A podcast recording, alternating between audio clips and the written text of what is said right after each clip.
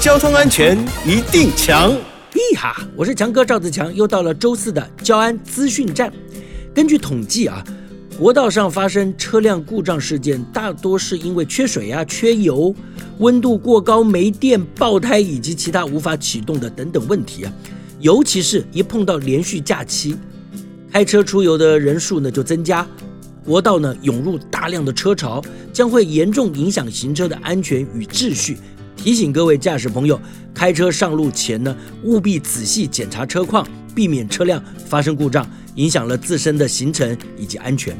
高公局表示，依照高速公路及快速公路交通管制规则，汽车行驶高速公路以及快速公路前呢，应该确实检查车辆，在行驶途中不得有车轮啊、轮胎胶皮啊或者车辆机件脱落的事情发生。违规的驾驶人将处以三千元到六千元的罚款。另外，车辆如果有缺水啊、缺油的事情，可以处以六百元到一千两百元的罚款。最后提醒大家，